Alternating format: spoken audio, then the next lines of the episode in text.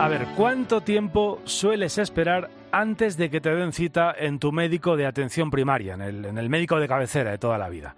¿Y cuánto esperabas antes de la pandemia? ¿Y hace 15 años? Lo cierto es que hay una sensación generalizada, estarás de acuerdo conmigo, y además una sensación que ahora viene corroborada por los datos. Lograr una cita con el médico de cabecera es cada vez más difícil en España. Solo una de cada cinco personas fue atendida por su doctor en el mismo día o al día siguiente de haber pedido la correspondiente cita. Y siete de cada diez de los pacientes tuvieron que esperar más de un día porque no había hueco. La espera media el año pasado fue de algo más de nueve días. Son datos que hemos conocido esta semana del barómetro sanitario realizado por el Ministerio de Sanidad y el CIS. Y hay mucha diferencia, además, según la comunidad autónoma en la que vivas. Cataluña es en la que más hay que esperar para conseguir una cita con el médico de familia, 12 días, y donde menos Asturias. Ahí la demora media es de 5 jornadas.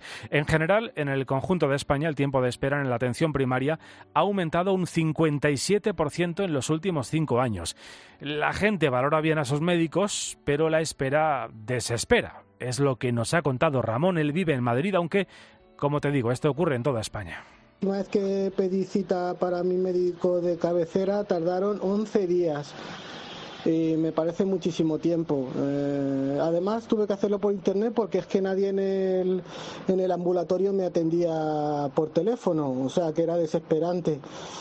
Yo la verdad es que entiendo que todo esto pasara en la pandemia, pero ahora la verdad es que no lo entiendo, no lo, no lo tengo nada claro. Pero bueno, yo recuerdo que hace cuatro o cinco años llamabas y te daban cita al día siguiente o, o pasado mañana. En la atención primaria hay muchas plazas por cubrir debido a la falta de atractivo, ya que medicina de familia se ha convertido en algo así como la hermana pobre de la sanidad.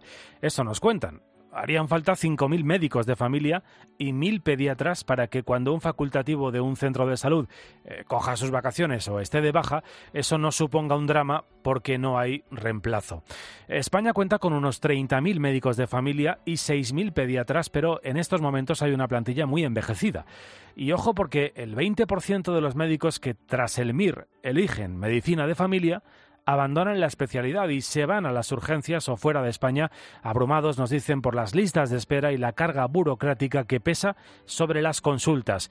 Una burocracia que además reduce el tiempo de atención al paciente al menos a, cinco minutos o incluso menos y que les impide desarrollar el trabajo para el que se formaron. La saturación y el desgaste de los médicos de familia aleja a las nuevas generaciones de esta especialidad, como detalla en COPE José Polo, que es presidente de la Sociedad Española de Médicos de atención primaria.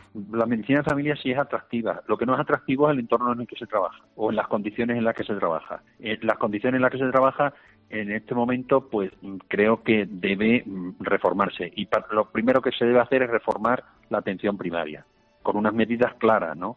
Facilitando al médico el tiempo de poder atender al paciente, aumentando los recursos humanos.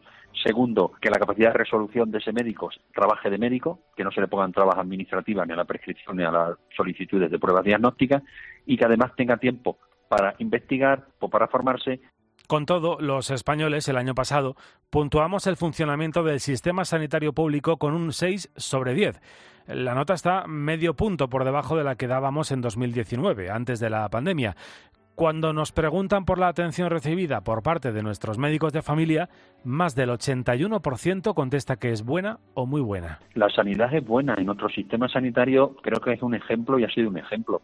Eh, tenemos un edificio construido, pero durante años hemos empezado a tener deficiencias o goteras como he dicho en más de una ocasión, solucionemos la gotera antes de que esa gotera haga que nos derrumbe el edificio. ¿Y cuáles son los servicios médicos que mejor valoramos los españoles? Pues son las urgencias del 112 y del 061 y los ingresos y la asistencia en los hospitales públicos con un notable